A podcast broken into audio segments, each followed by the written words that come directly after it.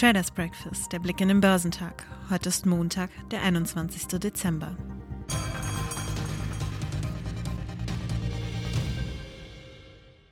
Wenn die Hexen tanzen, kann es zu Kursschwankungen kommen. So war es auch am sogenannten Hexensabbat wieder. So nennt man den Tag, an dem der dreifache Verfallstermin von Optionen und Futures auf Aktien und Indizes stattfindet. Dabei ging der DAX auf eine kleine Talfahrt. Bemerkenswert ist die Rallye, die der Dow Jones diese Woche zurückgelegt hat. Von einem Rekord zum nächsten. Der DAX liegt noch etwas hinterher, aber durch die Rallyes in den USA kann man dasselbe von dem DAX erwarten. Die Aktien im asiatisch-pazifischen Raum wurden am Montag niedriger gehandelt. Die Situation mit dem Coronavirus ist in Teilen Nordasiens weiterhin ernst. Chinesische Festlandaktien waren höher, wobei der Shanghai Composite um 0,5 Prozent stieg, während der Shenzhen Component um 0,8 Prozent höher lag. China hat am Montag seine Loan Prime Rates unverändert gelassen, im Einklang mit den Erwartungen von Analysten und Händlern in einer aktuellen Reuters-Umfrage. Der einjährige und der fünfjährige LPR wurde bei 3,9 Prozent bzw. 4,7 Prozent belassen. Der Hang Seng Index in Hongkong fiel um 0,3 Prozent. Die in Hongkong notierten Aktien von Chinas größtem Chiphersteller SMIC fielen um 1,7 Prozent, nachdem das Unternehmen kürzlich auf die Liste der Unternehmen des US-Handelsministeriums gesetzt wurde, was seinen Zugang zu bestimmten US-Technologien einschränkt. In Japan gab der Nikkei 225 um 0,6 Prozent nach. Der südkoreanische Kospi war 0,4 Prozent niedriger. Die Aktien in Australien gaben nach. Der S&P ASX 200 fiel um 0,3 Prozent. Die Abwärtsbewegungen kamen, als die anderen Staaten Reisebeschränkungen für Sydney verhängten, sodass die bevölkerungsreichste Stadt des Landes vom Rest der Nation inmitten einer wachsenden Ansammlung von Coronavirus-Fällen isoliert wurde. Die Coronavirus-Situation in Teilen Nordasiens, wie zum Beispiel Japan und Südkorea, bleibt ernst und könnte die Stimmung der Investoren belastet haben. Neue Coronavirus-Fälle in Südkorea erreichten am Sonntag ein neues Rekordhoch wie die lokale Nachrichtenagentur Yonhap berichtete. In Japan überstieg die monatliche Zahl der neuen Coronavirus-Fälle in der Hauptstadt Tokio am Sonntag zum ersten Mal die Marke von 10.000, wie die Nachrichtenagentur Kyodo berichtet. Die Aktien rutschten am Freitag in den USA in einen volatilen Handel von ihrem Rekordshoch ab, da die Gesetzgeber darum kämpften, Differenzen über zusätzliche Maßnahmen für Konjunkturprogramme zu überbrücken. Der Dow Jones fiel um 124 Punkte bzw. 0,4 Prozent auf 30.179 Zähler. Am Tiefpunkt der Sitzung verlor der Index mehr als 270 Punkte. Der S&P 500 sank um 0,4 Prozent auf 3.709 Zähler und beendete damit eine dreitägige Gewinnsträhne. Der Nasdaq verlor 0,1 Prozent bzw. 9,11 Punkte auf 12.756 Zähler. Alle drei Indizes Indizes erreichten im Laufe des Tages neue Tageshöchststände, nachdem sie in der vorangegangenen Sitzung mit Rekorden geschlossen hatten.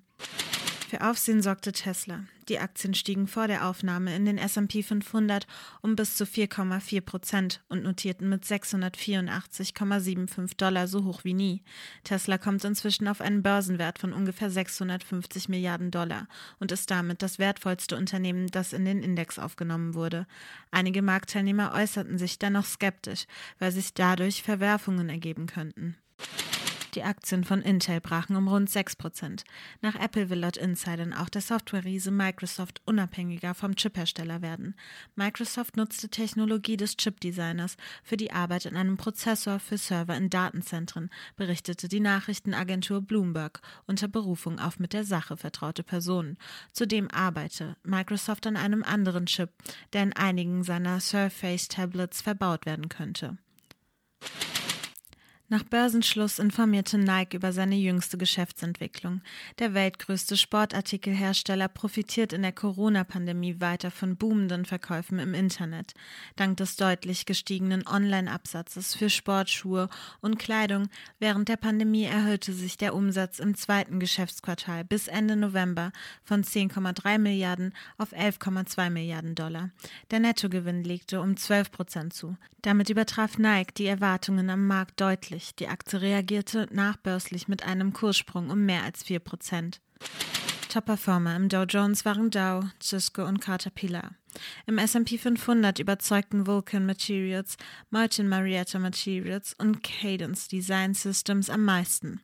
Im technologielastigen Nasdaq 100 legten Tesla, Netese und Cadence Design Systems die beste Performance hin.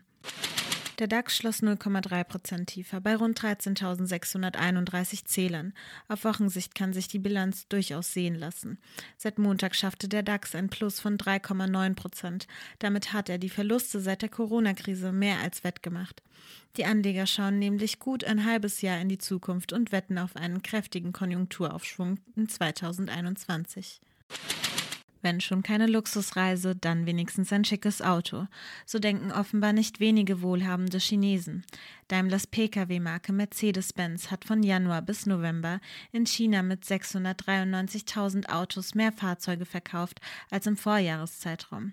Das boomende Geschäft mit Oberklasse-Autos in China wird laut Daimler auch durch die aktuellen Reisebeschränkungen angeheizt. Statt für Auslandsreisen geben chinesische Kunden ihr Geld nun für neue Autos aus, sagte der für das China-Geschäft zuständige Konzernvorstand Hubertus Troska. Der weltweite Engpass bei Computerchips sorgt indes bei Volkswagen für Störungen in der Produktion.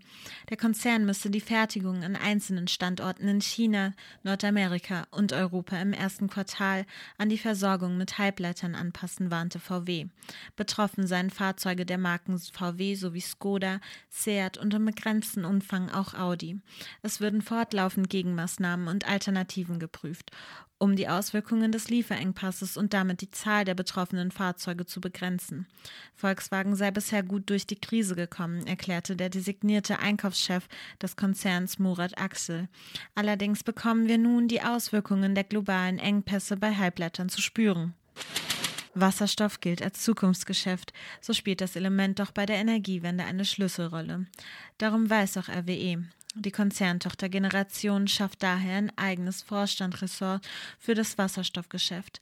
Die neue Einheit soll die Ausgestaltung und Umsetzung der Wasserstoffstrategie von RWE verantworten und die Projekte in den Kernmärkten des Unternehmens vorantreiben. Derweil bereitet RWE den Kohleausstieg vor. Das Unternehmen will am Freitagabend die Stromproduktion im Block D seines Braunkohlekraftwerks Niederaußen im Rheinischen Revier beenden. Top-Performer im DAX waren Continental, Siemens und Henkel. Zum Wochenauftakt wird das Verbrauchervertrauen für die Eurozone gemeldet. In den USA steht der Chicago Fed National Activity Index an. Wichtige Geschäftszahlen sind nicht zu erwarten. Der DAX wird heute im Minus mit 13.461 Punkten erwartet.